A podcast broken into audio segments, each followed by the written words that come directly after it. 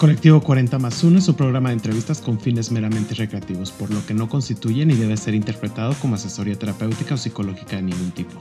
Te alentamos a buscar asesoría profesional que atienda a tus circunstancias personales en caso de que así lo requieras. Las opiniones vertidas en el presente programa son responsabilidad de quien las emite. Si sientes confusión, estrés, miedo o si tienes dudas, The Trevor Project está para ti 24/7 nuestro apoyo es gratuito y confidencial en todo México a través de www.thetrevorproject.mx diagonal ayuda o mensaje de texto enviando la palabra comenzar al 67676 o por WhatsApp al 5592 253337. Hola amigos, amigas, amigues, bienvenidos a un episodio más de Colectivo 40 más 1. El día de hoy estamos con una persona increíble, una persona que ha puesto en alto y que ha trabajado para generar inclusión en las empresas, pero no me voy a adelantar, ahorita él se va a presentar. No olviden suscribirse a nuestro podcast, seguirnos en nuestras redes sociales en arroba 40 más 1 40 con número más con letra 1 con número. Y sin más preámbulo, empiezo presentando ahora sí Paco Robledo, bienvenido a Colectivo 40 más 1 esta segunda temporada. Se nos hizo Ahora sí, se nos hizo. Hola Gerardo, ¿qué onda? Qué gusto. Oye, pues sí, eh, en este espacio auditivo donde ahora yo seré objeto de, de las preguntas y, y, pues en lo que me permitas contar un poco de la vivencia y lo que nos ha tocado para llegar a este punto. Para llegar a un punto súper importante, súper importante porque, a ver, para los que no conozcan ahorita, Paco vamos a hablar y nos va a contar un poquito más sobre qué es ADIL, esta organización que yo creo que todas, todos y todes conocen muy bien. Ellos elaboran diferentes cosas, pero son mayormente conocidos por la lista de 41 más 1 de expansión, que lo hacen en colaboración con esta revista. Pero me gustaría primero que tú te presentaras más allá de esto, el apellido Adil y demás, cuéntanos quién es Paco Robledo en una introducción para la gente que no te conozca. Bueno, pues eh, digamos esto, mi nombre legal, Francisco Robledo, me pueden decir Paco, mis pronombres son masculinos, egresado de la Bella UNAM de la Ciudad de México, como pongo en las redes sociales, que había criado en la Ciudad de México, pues una persona que ha ido descubriendo su motivo, su razón y su hacer a través del quehacer cotidiano en estos hoy, pues 2023, depende cuando nos estén escuchando, 51 eh, años que, que, me atraviesan. Y pues eh, emprendedor desde hace, pues oficialmente 12, 13 años. Ya iremos contando, ¿no? Una cosa cómo llevó a la otra y cómo nos llevó a Dil. Y eh, pues un fiel escucha de mí mismo y de mi historia, de cómo pasar de ser aquella persona en este autodescubrimiento adolescente de ser una persona diferente, sin haber tenido en su momento las palabras correctas para autodefinirme y etiquetarme, y hoy, pues justo, trabajar en esto y, hacer de esto mi, cotidianidad y me, y me ingreso y mi vida en mi quehacer cotidiano. Radicado en la Ciudad de México. Chilango de corazón.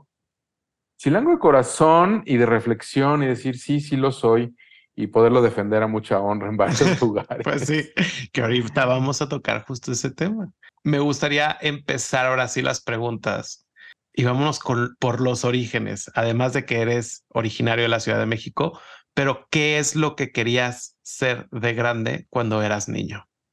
La profesión nunca fue un, una meta, porque, comparando historias con personas que conozco, nunca fue un quiero ser línea en blanco del título nobiliario de, una profesión como tal, sino para a mí me gustaba estar en contacto con las personas. Era una, eh, una necesidad desde que descubrí mi, mis carencias de visibilidad al interior de la familia y personalmente, pues era un lugar donde sí eh, se me volteara a ver, ¿no? Entonces en, mi mente pasó en las, este, a ver, por las diferencias de edades de las personas que me estén escuchando, mi, mi adolescencia fue en, los plenos ochentas, entonces en ese momento decir que quiero ser de grande, pues era la verdad es que antes salir en la tele era ser importante. Entonces, para mí, ese tipo de referencias me hicieron mucho daño en la vida, por supuesto, pero este tema de, donde la gente te reconozca eh, a través de pues, un espacio visible. Entonces, pasó por mi mente teatro, dedicarme a danza, salir en, en, algún lugar donde la gente me volteara a ver y que me reconociera. Y te digo, bajo una premisa de, de haber crecido pegado a la televisión en unos ochentas donde pues de muchas cosas no se hablaban y donde tampoco había a lo mejor tanta información alrededor mío del, de una imposición económica o de roles o algo así, no lo había, pero sí había imposiciones de, de, de género, ¿no? De, del ser hombre y de, la expectativa de la familia y de tener descendencia y esas otras cosas. Pero bueno, eso no estaba en mi expectativa, ¿no? Este, era de, de, dónde me veía de ser grande y en un lugar donde me guste ser visto y me, y me sienta visto. Cosa que ya pasé por el psicoanálisis, ¿eh? O sea, lo que te... lo comparto. Pues mira, aquí muy conscientemente. En este espacio siempre terminan diciendo cosas que a sus psicólogos, psicólogas, psicólogas le dicen.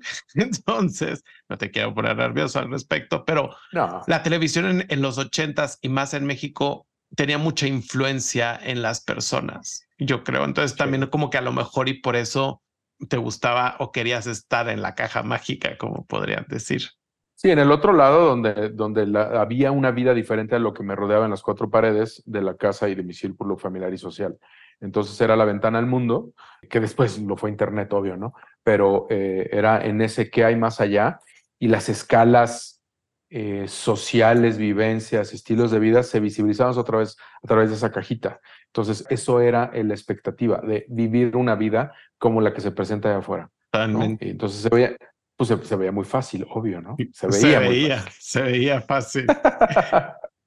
sí. Y ahora hablando de esos momentos de juventud, de infancia, ¿cuál sería el adjetivo que mejor describiría estos momentos de tu vida?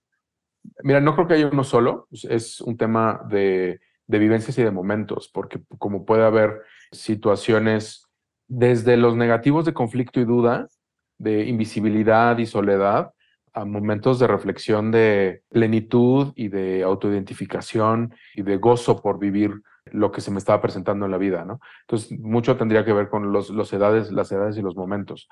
Pero finalmente, detonadora lo que hoy día hago, finalmente es un asunto de descubrirme diferente. Entonces, sería aún más un, tema de autenticidad, el reconocer ahora lo nombro de manera positiva, aquello que en, su momento pues fueron muchos ratos oscuros, en el que no había información que me describiera a mí y lo que estaba yo viviendo y cómo me rodeaba y bueno, lo que me identificaba y lo que descubría de mí, de mi, en mi mente, en mi cuerpo, ¿no?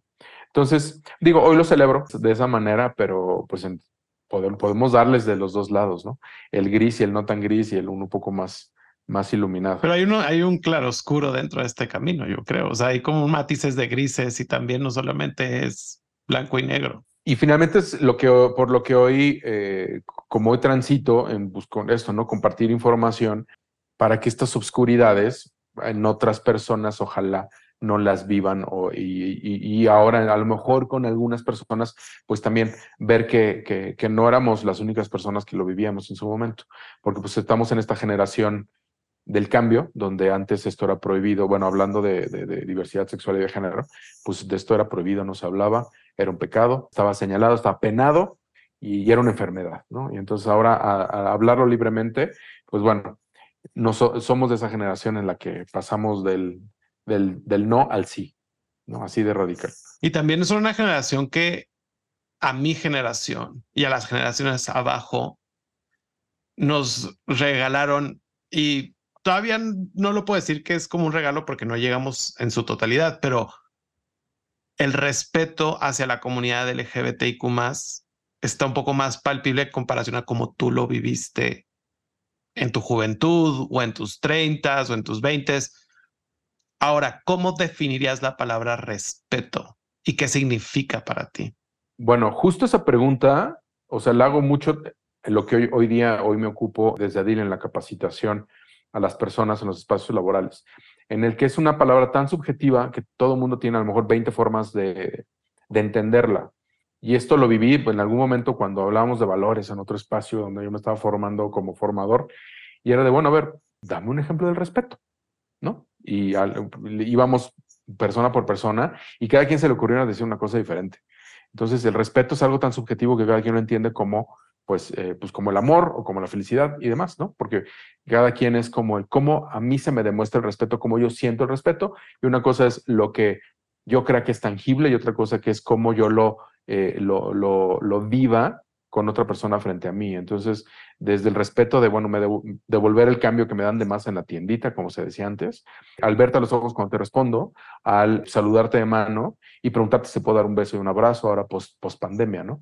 Pero bueno, finalmente, en mi trayectoria de descubrir cómo narrar estas historias, yo también utilizo mucho este valor como, como un punto no tan positivo, porque eh, cada quien tiene su escala de valores.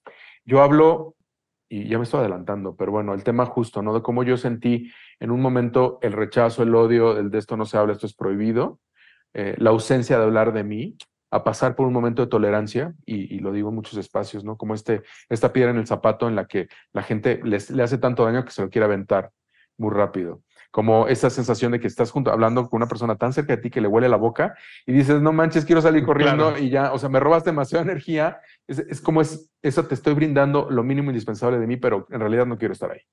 Para mí, yo después, hay personas que lo ponen al revés, el respeto y la aceptación. Yo pongo el respeto en el que lo viví yo como un, estos momentos en el que la gente me decía, sí, pero. O sea, querían seguir teniendo el control. Ok, si eres así, pero de esto no se habla. Si eres así, pero este, no traigas a nadie a, la casa. Sí, pero no se lo digas a tu papá. Sí, pero, o sea, la gente quería todavía tener el control. Sabía que no me podían cambiar en el querer todavía un, un controlar la conversación. Y de ahí brincar a la aceptación, al decir, bueno, ok, quién eres ya no me molesta, ya no me roba tanta energía. Y de ahí me podría seguir. Pero bueno, para mí el respeto es, con toda esta este, respuesta larga que te estoy dando, en esta escala es un no te vas a olvidar de mí, ya te diste cuenta que existo, ahora es tu tema poder pasar a la siguiente fase.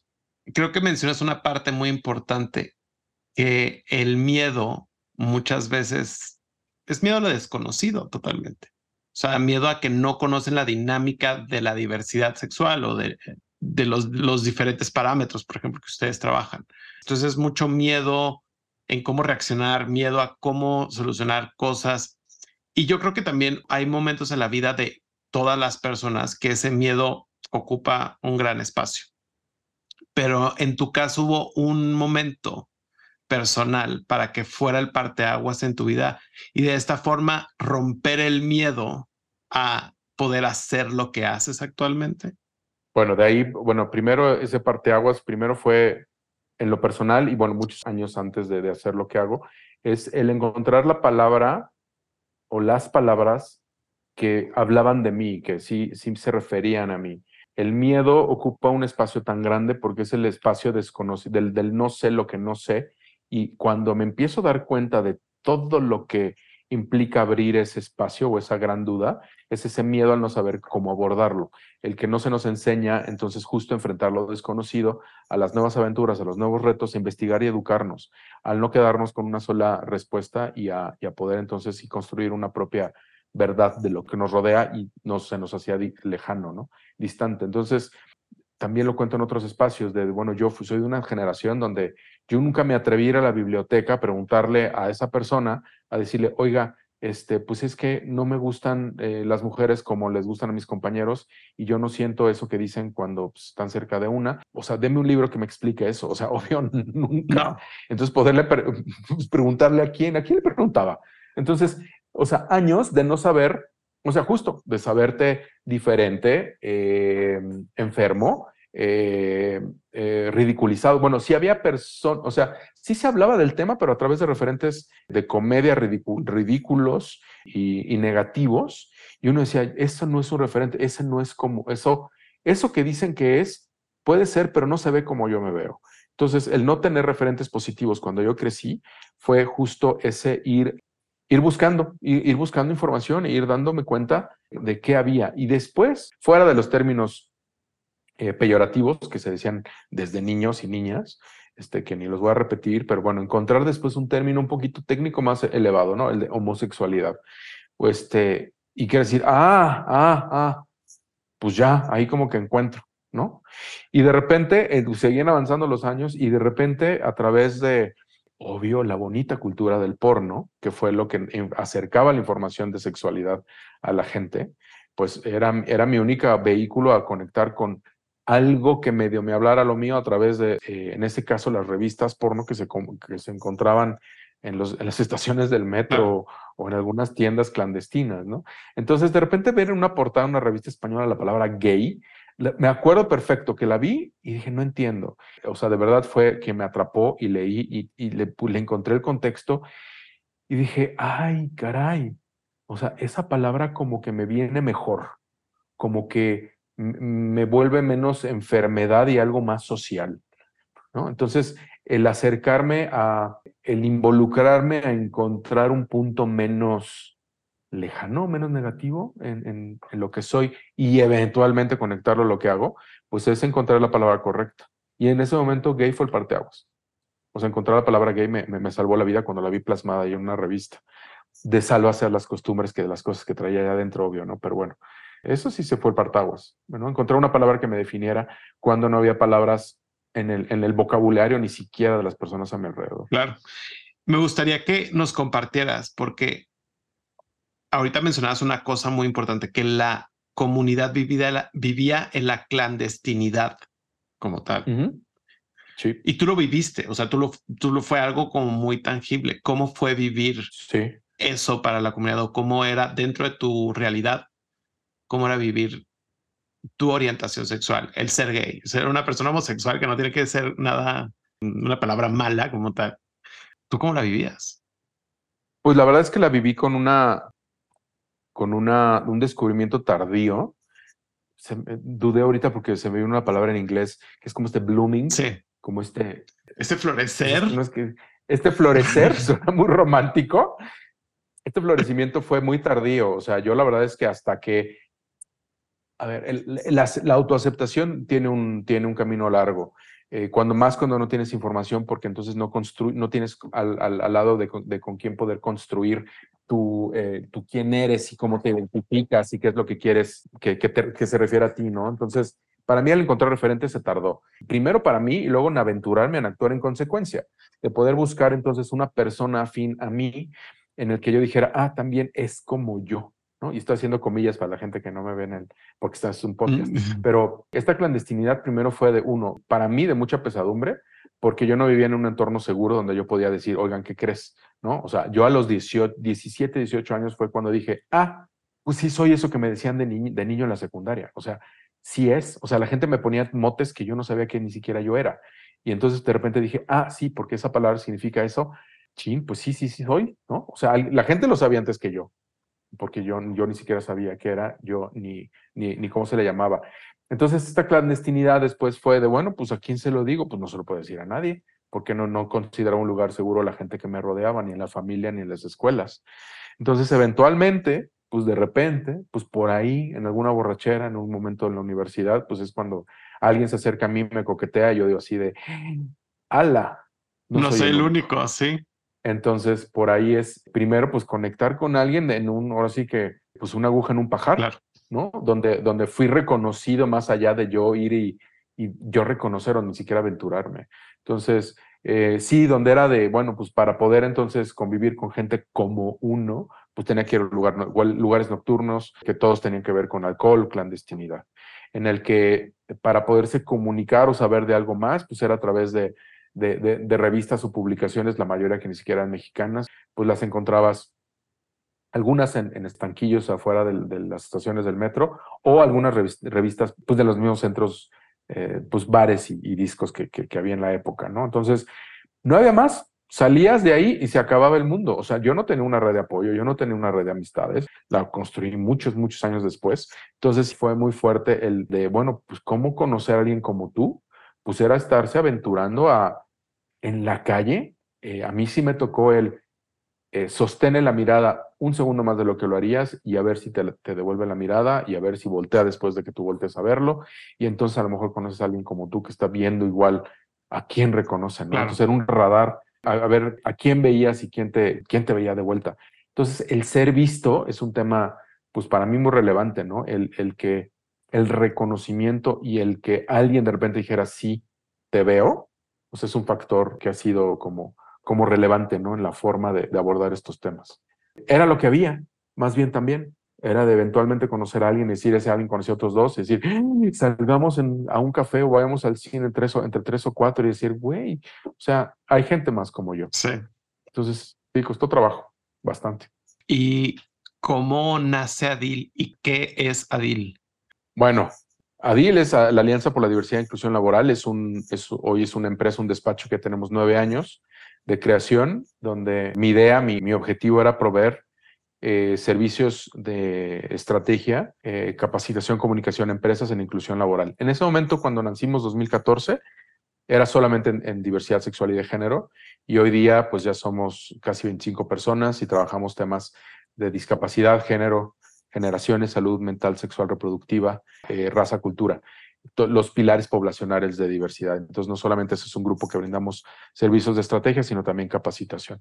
Pero bueno, eso es hasta 2014 y pues fue una, una serie de eventos afortunados los que traen a, a, tener esta idea de decir, a ver, aquí hay algo y con las empresas hay algo que hacer. ¿Y te dio miedo empezar? ¿O tuviste alguna emoción que tengas muy presente durante ese momento de lanzar, dejar tu trabajo porque emprender es un reto y ahí vienen muchos miedos también, o sea, síndrome del impostor a vuelta de piedra, o sea. A ver, eh, o sea, Adil es el más reciente de mis proyectos de emprendimiento. Yo ya traía varios años de haber salido de, de los trabajos estándares de Godín, cumpliendo los estándares sociales, del niño que vivía en la Condesa, ganando regularmente bien con su carro bastante nuevito y andando en los antros los fines de semana, ¿no? Esa vida se acabó y fue un, entonces, ¿a qué nos dedicamos? Y fue rascarle al sueño, decir, bueno, ¿y qué quiero hacer cuando sea grande?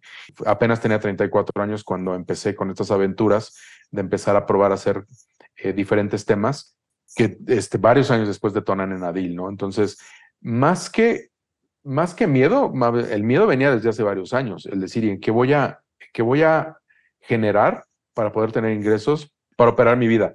El miedo estaba ahí presente, ha estado siempre presente, porque es un operar en basado al, al creo que aquí hay algo y vamos a elaborar al respecto. O sea, la historia de Deal comienza cuando 2008 eh, alzo la mano por una situación tal en la que este, eh, me encontré con, el, entonces director y subdirector de, área de atención médica del, del entonces SIDA, Jorge Saavedra, y el doctor Javier Cabral, que están organizando en ese entonces, en el 2008, la, la AIDS Conference que vino a México en, en años de Calderón. Y en ese entonces el tercer evento más grande entre, después de una Olimpiada y un Mundial, entre que países viajaban de uno al otro para representarse en un evento internacional. Alcé la mano para decir quiero ser voluntario, mandé mi currículum y me hicieron caso.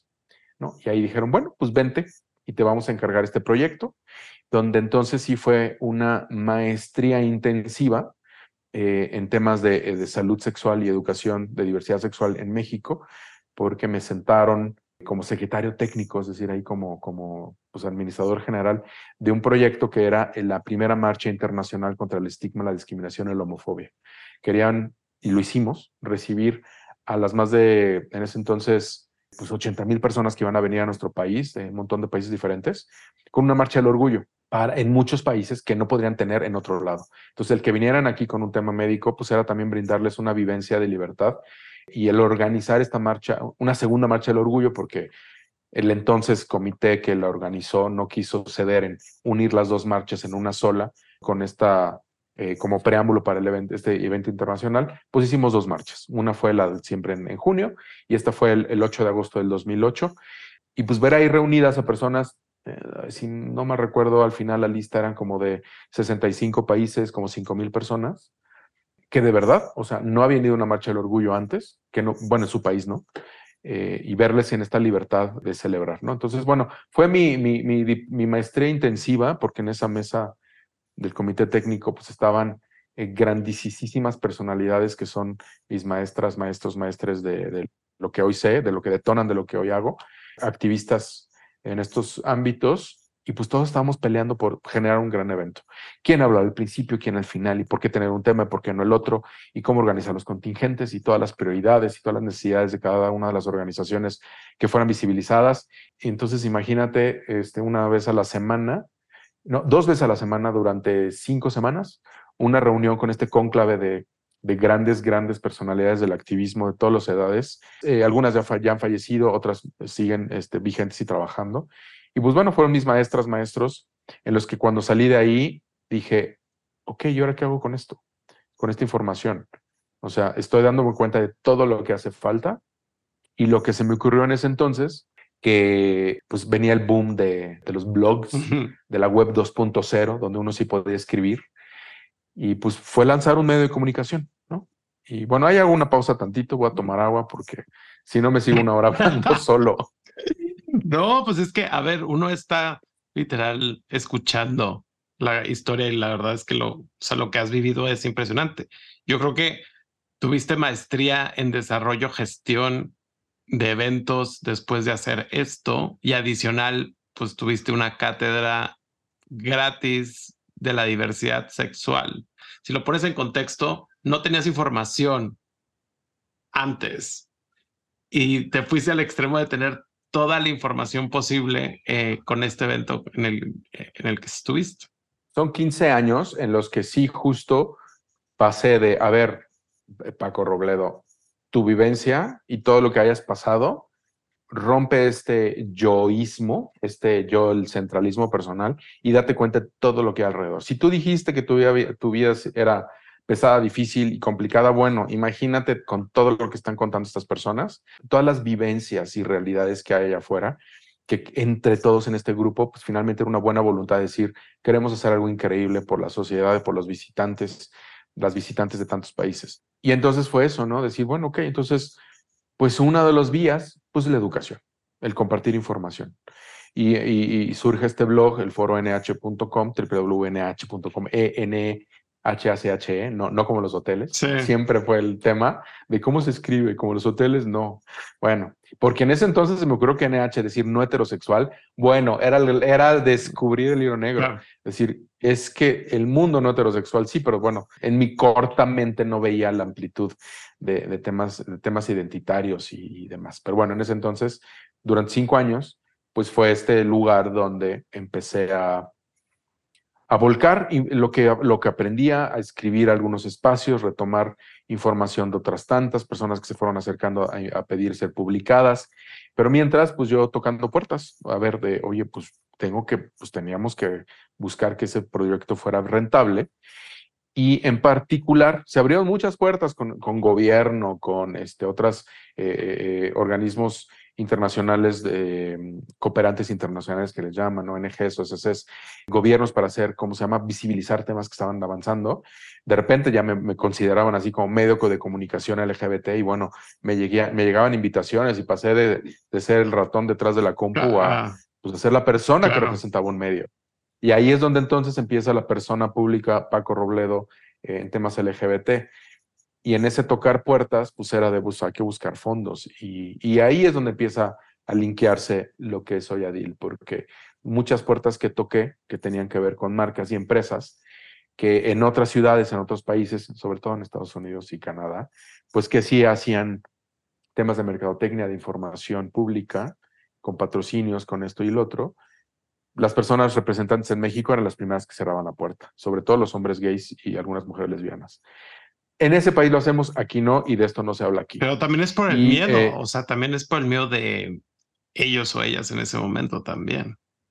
Entre 2010 y 2015 es esta parte que estoy contando, en la que justo, pues, había unas empresas incipientes haciendo el tema al interior de la empresa, prestaciones, grupos de empleados y tal, pero, pero no se hacía nada de hacia afuera, ¿no? En ese entonces, eh, Canal G.tv era este, el medio de, más, de mayor alcance porque era video por televisión, por internet. Estaba eh, anodis.com, la, agencia de noticias de la diversidad sexual, produciendo contenido, saliendo, levantando este, reportajes, entrevistas, etcétera. Y estaba la revista impresa Homópolis, que era en su momento la que sustituyó al Ser Gay, que era esta guía eh, del qué hacer, una revista más casual en temas de, de vida social y nocturna en la Ciudad de México. Existía Urbana en, en Guadalajara y existía, hay otra hacia Mérida, ay, perdón, mi amigo Luis, que era su director, no me acuerdo en este momento cómo se llamaba, pero era lo, eran los medios que había, éramos los únicos medios que había. Pues eran algo, eh, ¿eh? así no eran tan poquitos. Me tocó ver nacer a Osoy Homosensual antes de yo bajar la cortina de, de, de nh.com, porque bueno, justo al darme cuenta que no había esta respuesta organizacional para decir cómo puedo levantar fondos para mantener un medio, pues fue decir, a ver, entonces el tema está dentro de las empresas. Aquí hay algo. Y, en ese interés, en esos años, bueno, pues mientras lo que se aprobó el matrimonio igualitario en, la Ciudad de México, y entonces como medio de comunicación, pues empecé a publicar información de requisitos y la noticia y cómo iban avanzando las parejas que se casaban y tal. Y de estar publicando información, benditos buscadores de internet antes, que no tenías que pagar, pagar para aparecer. Era muy natural, muy orgánico. Entonces resulta que mis notas más vistas en todo el historial de, ese website eran las que tienen que ver con requisitos de matrimonio.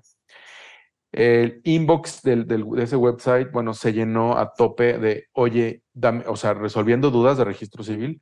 Registro civil no respondía, y menos si no eras de la Ciudad de México. Entonces, cuando una, una persona me dijo, oye, ¿y me cobrarías por ayudarme? Y dije, ah, caray, ¿cómo? Pues sí, se convirtió en un servicio.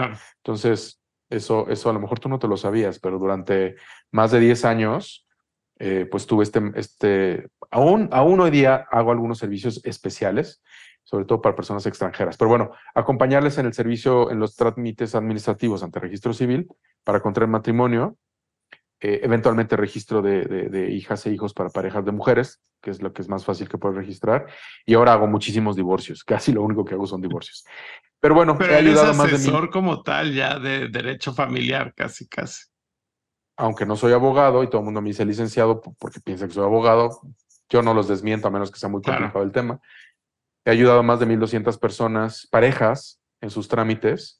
Eventualmente tenía partners en Puerto Vallarta, bueno, Nuevo Vallarta, y una con la que sigo trabajando, una querida amiga Silvia en Quintana Roo, que atiende Playa del Carmen, Tulum y Cancún. Entonces, pues ese fue un, un negocio muy, muy bendecido, muy afortunado, porque muchísimas parejas los primeros años, donde solo era una, un estado, luego otros poquitos más, y sobre todo las parejas de muchísimos años juntos, que les surgía un acta de matrimonio para poder formalizar sus relaciones, pues eran nuestros clientes. Totalmente.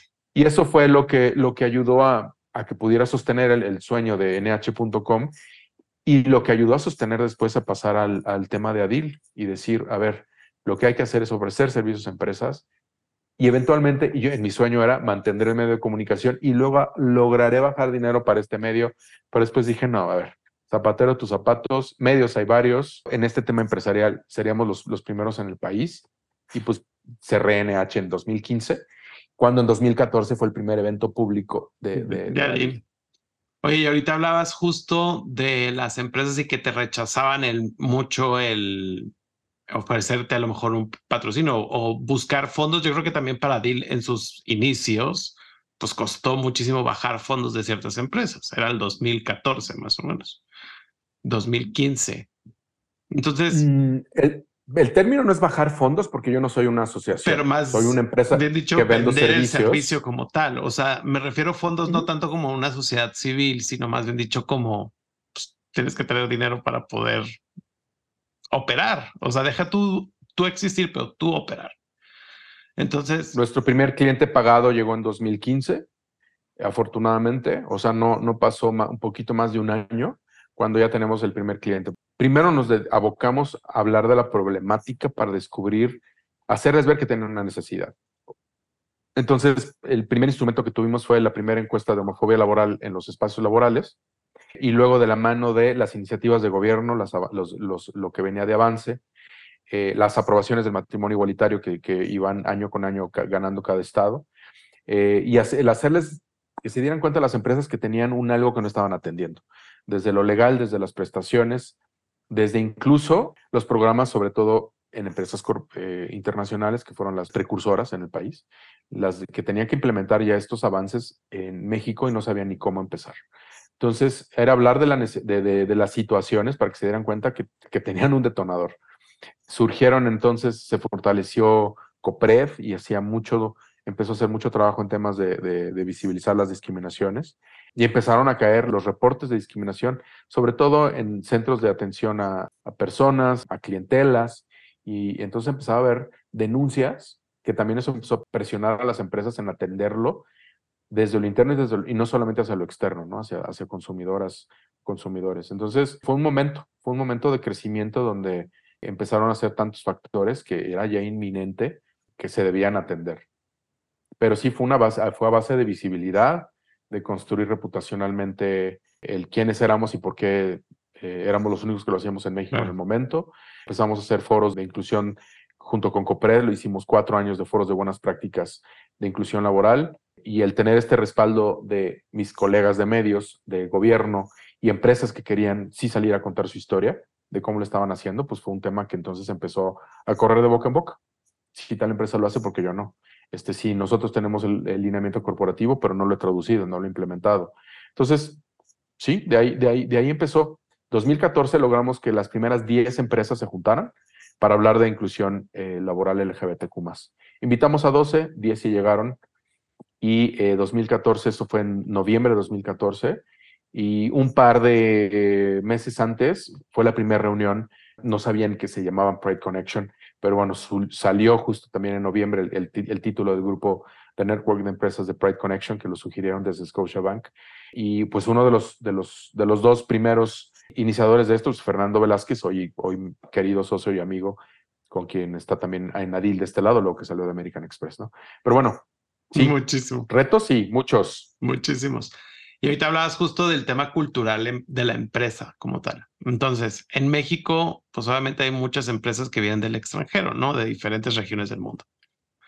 Entonces, obviamente, esas empresas tratan de meter los valores de su empresa, que sean un poco más universales, ¿no?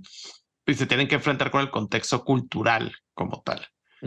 Entonces, ¿el sesgo cultural del país impacta a la empresa o los valores de la empresa impacta a la cultura social de esa empresa?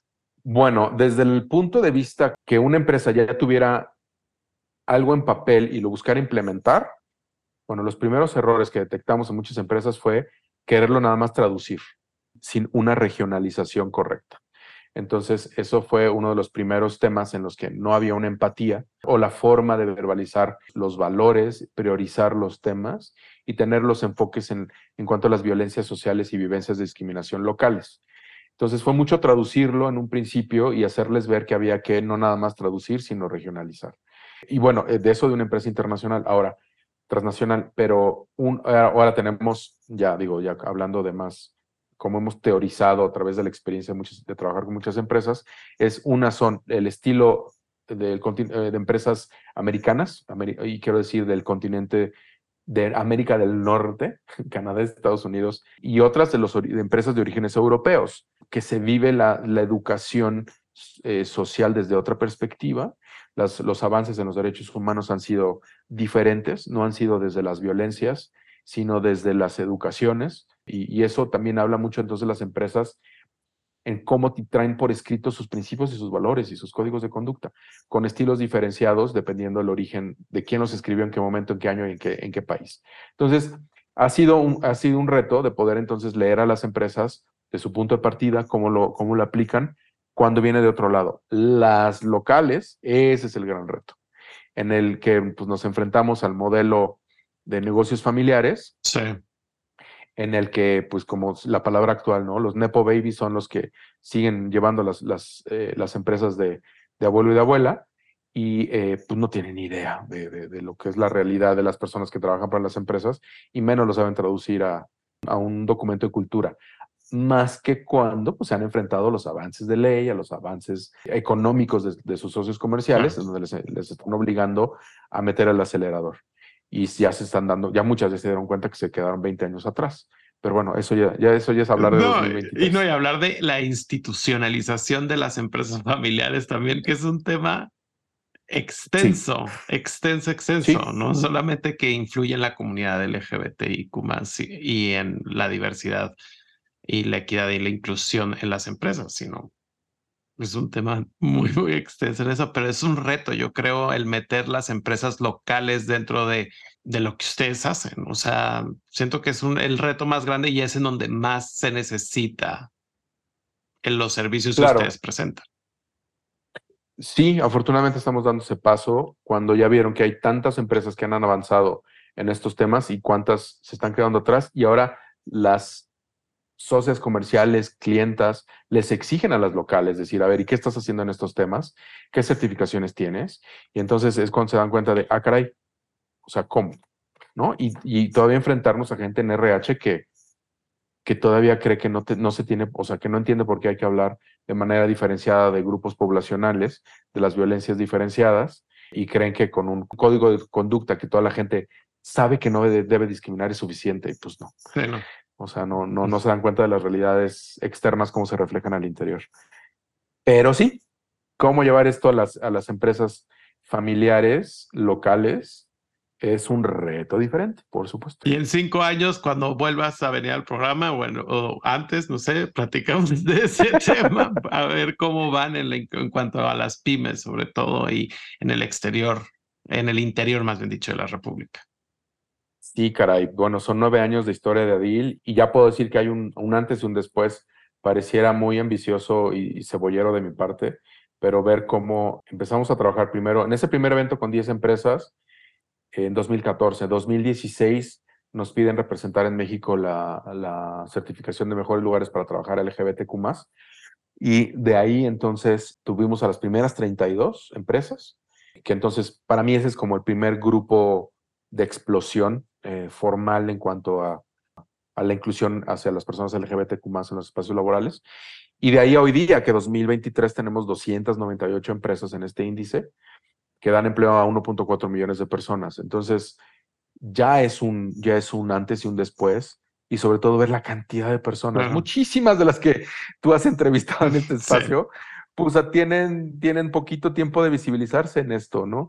Este, quienes, éramos, quienes estábamos hace 9, 10 años, sobrevivimos muy pocas caras, muchas ya se bajaron, del, se cansaron, se agotaron, eh, evolucionaron, dijeron, eh, genero un legado y se lo dejo a alguien más pero pues, pues, ha sido un... por eso digo que veo mucha diferencia en casi 10 años, quiénes estábamos y quiénes están, eh, y los avances. Pero fíjate que de las personas que he entrevistado, o sea, de, a ver, personas que no están en los listados o, o demás, como que existe esta emoción de realmente quiero generar visibilidad y dentro de lo, dentro de mi trinchera, generar visibilidad para en pro a la comunidad LGBTIQ más, que eso es como súper interesante. Como que antes no había tanto y había ese miedo como tal.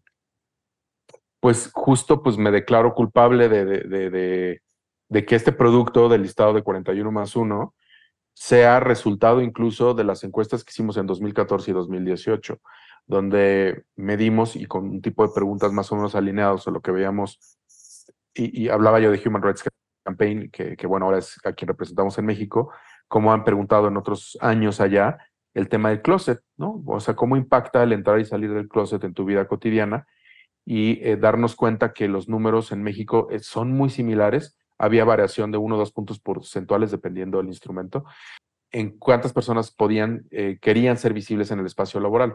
Bueno, el número más reciente de ADIL es que el 56% de las personas LGBTQ no van a actuar en consecuencia de su identidad de género, expresión de género u orientación sexual en el espacio laboral. Es decir, casi 6 de cada 10 van a estar en el closet o están en el closet por diferentes situaciones de familia, sociedad, eh, recursos, educación, eh, incluso eso, las personas a mi alrededor que no sean una zona segura para yo decir quién soy. Entonces, pues el que las empresas entendieran por qué te necesitaba un comité de diversidad e inclusión y o para las medianas y las grandes y, y, muy grandes redes de empleados, pues era, era hablar del tema de la visibilidad y de la representación, la ausencia de referentes positivos. En 2018, Fer y yo ya estábamos haciendo un listado de todas las personas que sí, sí ubicábamos fuera del closet en los espacios de trabajo en un nivel mediano y alto. Okay. Y, la verdad es que se nos ocurría diferentes cosas de, cómo hacer para que estas personas, más allá de que las empresas se juntaran para hablar de temas de inclusión, donde había muchísimo, hay y todavía, y celebro y agradezco que, que, esto no hubiera avanzado sin todas las aliadas mujeres cis hetero en las áreas de, RH, sin ustedes, sin ellas, no, no podríamos llegar a donde estamos. Pero sí, había, ya empezaba a haber muchos champions fuera del closet y sobre todo en, niveles altos de las empresas. Entonces nos ocurrían hacer algunos unos eventos solo para ese grupo, Pride Connection hacía eventos de VIP nada más para ese nivel, y algún día conversando con Ofelia Pastrana en el cine Tonalá, en un evento ahí, de verdad, un, un mezcal en mano, y hablando de, del potencial de, todas estas empresas que teníamos en, el alcance y hablando del factor del closet, de que el porcentaje de personas en el closet es altísimo. Es decir, bueno, pues necesitamos construir referentes positivos. Ella dijo, bueno, ¿y, y por qué no, como en otros países, volverlo un listado en una revista? Y fue así como de, ¡pum! Claro. O sea, darle visibilidad al público en general y no al interior nada más. Pensar en poderlo convertir en un referente, un listado de referentes de personas que ya, lo están haciendo, un, asunto celebratorio. El primer año pasamos por una revista a la que eh, Ofelia Lolo mandó un mensaje en ese momento al segundo trago del mezcal. Empresa que se tardó en contestarnos, decirnos que sí. Por azares de la vida, al día siguiente, dos días después, estaba yo al teléfono con, con un buen amigo Ernesto Núñez de Love for All, que estaba por, este, estructurando también una siguiente edición de su festival en la Ciudad de México. Se me ocurrió decirle esta idea para que fuera un contenido en, su foro. Me dijo, pero espérame tantito, en este momento le hablo expansión. Y a los tres días teníamos una cita, estamos ahí sentados en su oficina con Eladio González en su momento, y con Rosalía Lara también, que le agradezco muchísimo la confianza desde el año uno, decir, no se van de aquí sin decir que sí, porque esa, lista se queda en expansión.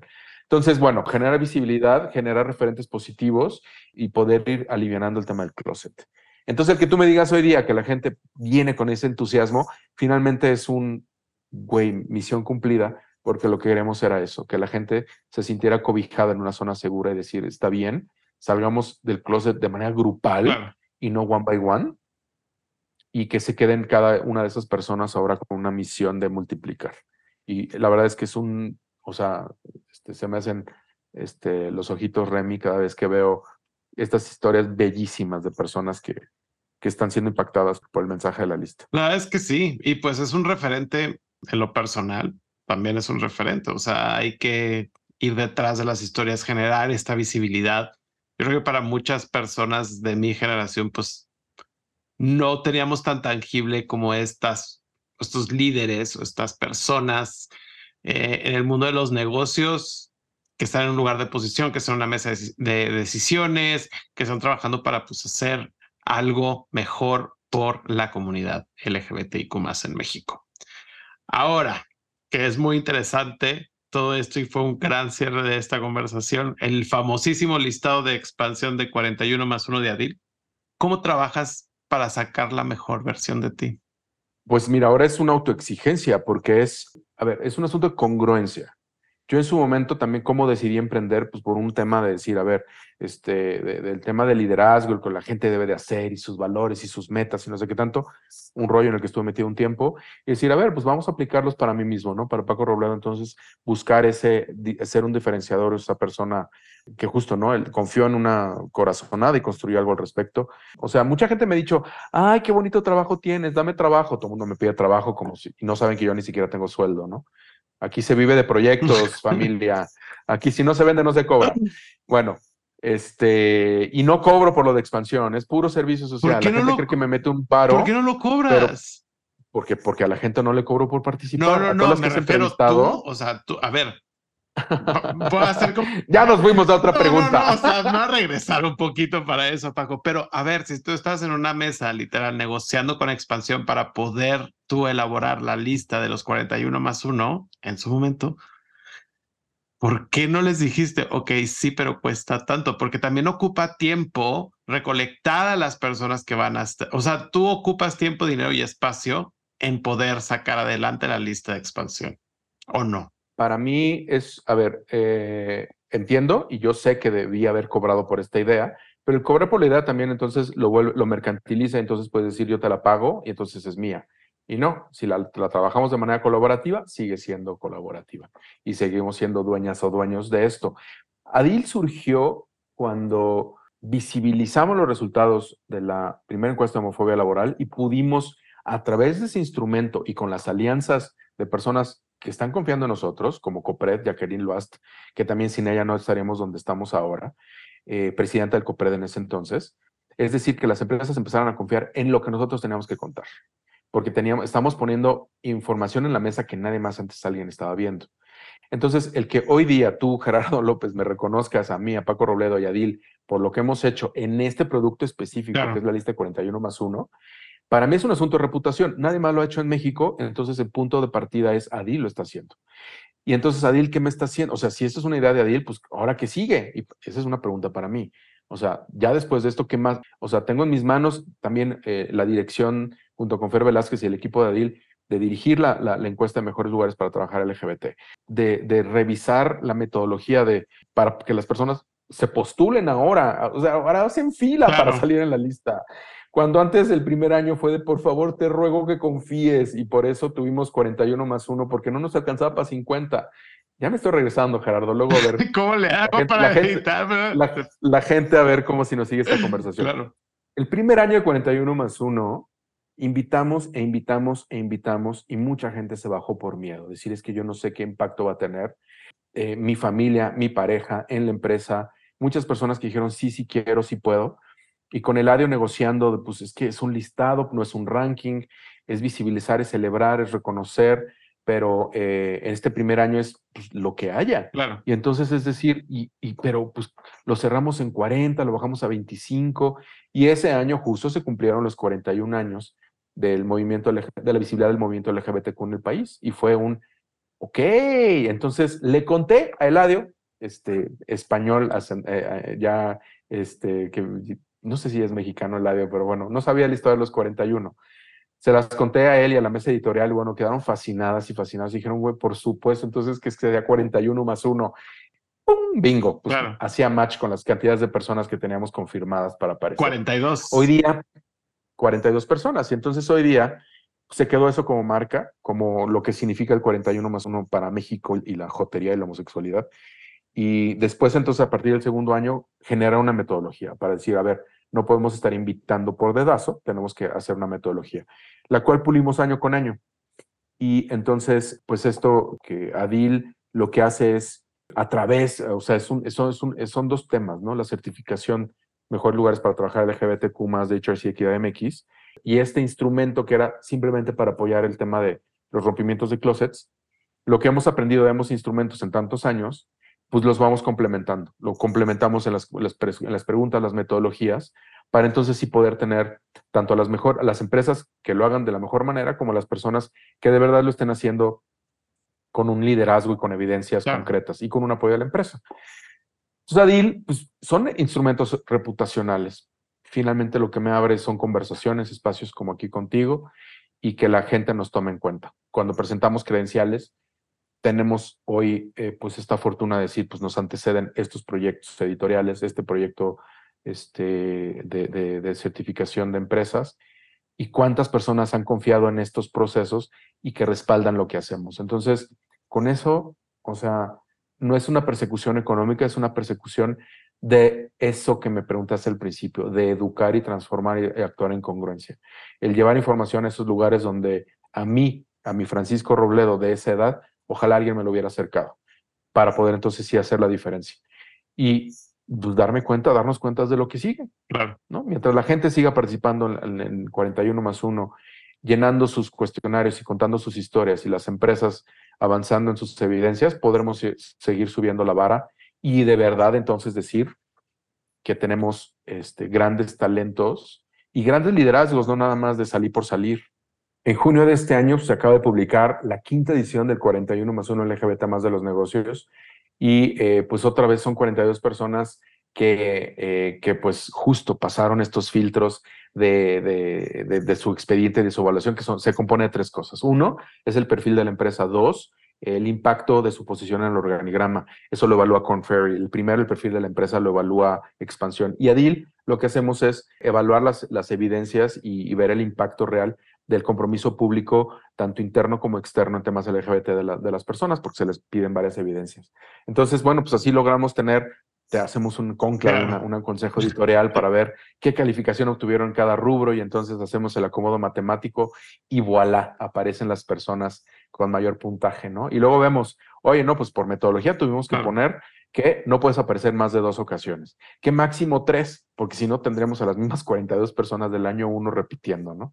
Eh, y que no más de dos personas de la misma empresa el mismo año, ¿no? Entonces, y pues bueno, la verdad es que súper ultra honradas y honrados que a la fecha, en cinco años, te digo que desde esa primera vez que invitamos de, de, de, de, de DASO en 2019 a estas 42 personas, suman 324. 324 personas que, que han, han alzado la mano y decir yo quiero estar en ese listado. Para mí es súper emocionante que, que, no sucede en los deportes, sí, no. ni en espectáculos, en ningún lado, ni en política, la gente quiere salir del closet en un medio formal como es esto y ojalá, ojalá espero suceda pronto en otros espacios. 103 personas eh, han sido las que han aparecido de manera, de manera única, porque hay personas justo que se han, han, repetido, algunas hasta en tres ocasiones en el listado. Entonces, eh, ver cómo estas personas precursoras, pues han aparecido en estos cinco años, en, en los, los, los tres años tope que pusimos, pero sobre todo cómo están generando legado, se están generando nuevas generaciones, están desarrollando nuevos talentos, viendo que crezcan estas personas LGBT dentro de la empresa, que se rompan estos techos de cristal blanco y negro para que surja el arco iris, pero sobre todo no hacerlo por dedazo como se pensaba sí. que era por cuota, sino que de verdad sea un trabajo de desarrollo congruente en que cuando la persona puede ser quien es, eh, sin mentir sobre su, su expresión, su identidad, su orientación, es más productiva, ¿no? Entonces por ahí empezamos a ver esas evidencias de ese sueño que baje el nivel del closet en las Y veo que la gente que sale en el listado, las nuevas, vienen con todo. O sea, el año pasado salió Daniela Muñoz, Alex Streamer, ahora super vocales, Top Voices, estuvieron en el podcast el año pasado, Joseph Fernández este año, o sea que también es súper vocal. Entonces hay, hay un listado de personas y una nueva generación yo creo que ahora sí puedo decir mi generación como tal. Bien, venimos con todo para generar esta visibilidad, como ya para que nos pasen el relevo, ya sabes, o sea, y ya nosotros, ya para empezar a correr en ese sentido. Pero yo soy feliz y el primero que lo celebro porque justo, de verdad, 2014, ese primer evento de buenas prácticas laborales, 10 empresas, tenemos un puñado de 80 personas y de empresas de esas 80 yo creo que había 50 y poquitas, menos de 60. Me acuerdo por ahí, por ahí tengo el listado. Y eran las primeras personas que se aventaban a hablar del tema. Y hoy, pues, ya, o sea, veo una reunión de Pride Connection, o sea, sí. este listado, o sea, ya son cientos y es, me causa una felicidad extrema, de verdad. La verdad es que sí. Y muchísimas gracias por lo que han hecho. Y ya nada más para cerrar esto, siempre terminaste regresando al mundo editorial, por más de que huyas, regresas de alguna u otra forma como asesor, como este, pues genera estos productos. Ahora tenemos una columna quincenal en Animal Político, este, pero como, como Adil, como todo el grupo. Y cada vez que tengo la oportunidad que alguien como tú me invite a conversar, siempre digo que sí, porque finalmente hay algo que contar adicional y si ese es el primer espacio donde alguien me escucha conversar, pues ojalá se lleven este, este hay que ser congruentes, el sí se puede y, y, somos, somos un montón y estamos logrando un cambio impresionante. Eso sí. Que ni qué. Y hablando de editorial, ¿cuál sería el título del libro de la historia de Paco? ¿Y por qué sería ese título? Amo estas preguntas porque se la, les hace, o sea, se ponen a pensar demasiado.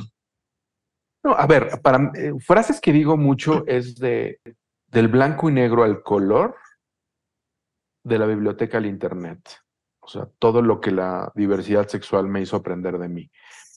O sea, la verdad es que para mí no haría lo que hago sin un descubrir lo que el mundo extraoficialmente tiene que contarnos y nadie lo está poniendo por escrito. A ver, el libro que debería de escribir es todo lo aprendido en Adil, fase 1, primera generación, 2014-2024. O sea, también por eso te cuento esta historia y que la quede grabada, Gerardo, porque es mi forma de generar legado. Sí. O sea, no he escrito todo lo que hemos aprendido. Necesitamos bibliografía, necesitamos dejarlo de alguna manera tangible para que nuevas generaciones, pues eso, aprendan sobre los pasos andados y que no me salgan con que, ay, se me ocurre que voy a hacer la primera expo para personas LGBT en la Ciudad de México. Les digo, ay, manita, llevan 10 primeras, o sea, no te das cuenta. Pero no, bueno, eso es lo me... que cuenta, eso es lo importante. El tema es, pues, hoy aprovechemos lo aprendido, claro. los pasos andados, para que entonces, pues, alguien más pueda construir sobre lo que tú y yo estamos haciendo. Se necesita documentación, creo que es lo más importante, porque México no tiene documentación. Eso dejo un paréntesis, se nos puede dar como un tema extenso de hablar de ello, pero también es que en este momento de tu vida tú estás escribiendo tu historia. Entonces, tú ahorita tú decías, estoy teniendo que estoy en el capítulo 1, primera generación de 2014 a 2018, 24. O sea, falta dos, o ese mismo capítulo lo puedes dividir en tres fases o en cuatro fases o en cuatro capítulos. Ah, no, bueno, sí, por supuesto. Empresas precursoras, empresas avanzadas y, y las empresas que, las followers, las de, ay, ya me dejaron atrás. Entonces, eh, sí.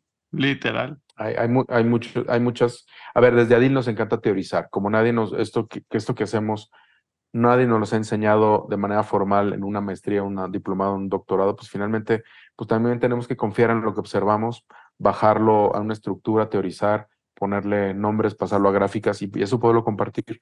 Y cada vez se construye y se va puliendo con el tiempo. Así como una metodología para, para este listado, estar viendo que lo que vemos como suma de experiencias de empresas con, las que trabajamos que pueda ser entonces replicable y así ayudarles a acelerar el, el cambio y no, no esperar estos 20, 30 años como muchas empresas que no tenían estos instrumentos, estos apoyos, pues, se tardaron en llegar a este punto. Sí. Pues es la chamba de Adil, poder compartir para acelerar estos cambios. Me gustaría ya cerrar esta gran conversación. Creo que es impresión de como que la gente no se ve el detrás de Adil. Entonces yo creo que esta conversación ayudó muchísimo a también no solamente conocer lo que hay detrás, por ejemplo, de este famosísimo listado, sino también de lo que es lo importante que es Adil para las empresas y generar visibilidad y los estudios que ustedes realizan, las columnas de opiniones que tienen en Animal Político y adicionalmente conocer la historia de Paco. O sea, creo que eso es algo súper, súper, súper importante porque dentro de esto, pues hay mucho sudor, sangre, felicidad, risas, hay todo, o sea, hay todo. Has puesto el alma para literal documentar la historia de la comunidad dentro de las empresas o la comunidad de México. Entonces, para cerrar este episodio, ¿cuál te gustaría que fuera el primer enunciado del epílogo de este libro que estás construyendo ahorita? No fue para mí, sino por los que siguen. No fue para mí, fue para quien, quien sigue y está y vendrá. Yo ya me tocó vivir lo vivido y gracias a lo vivido hago lo que hago. Ojalá para la siguiente generación sea más fácil.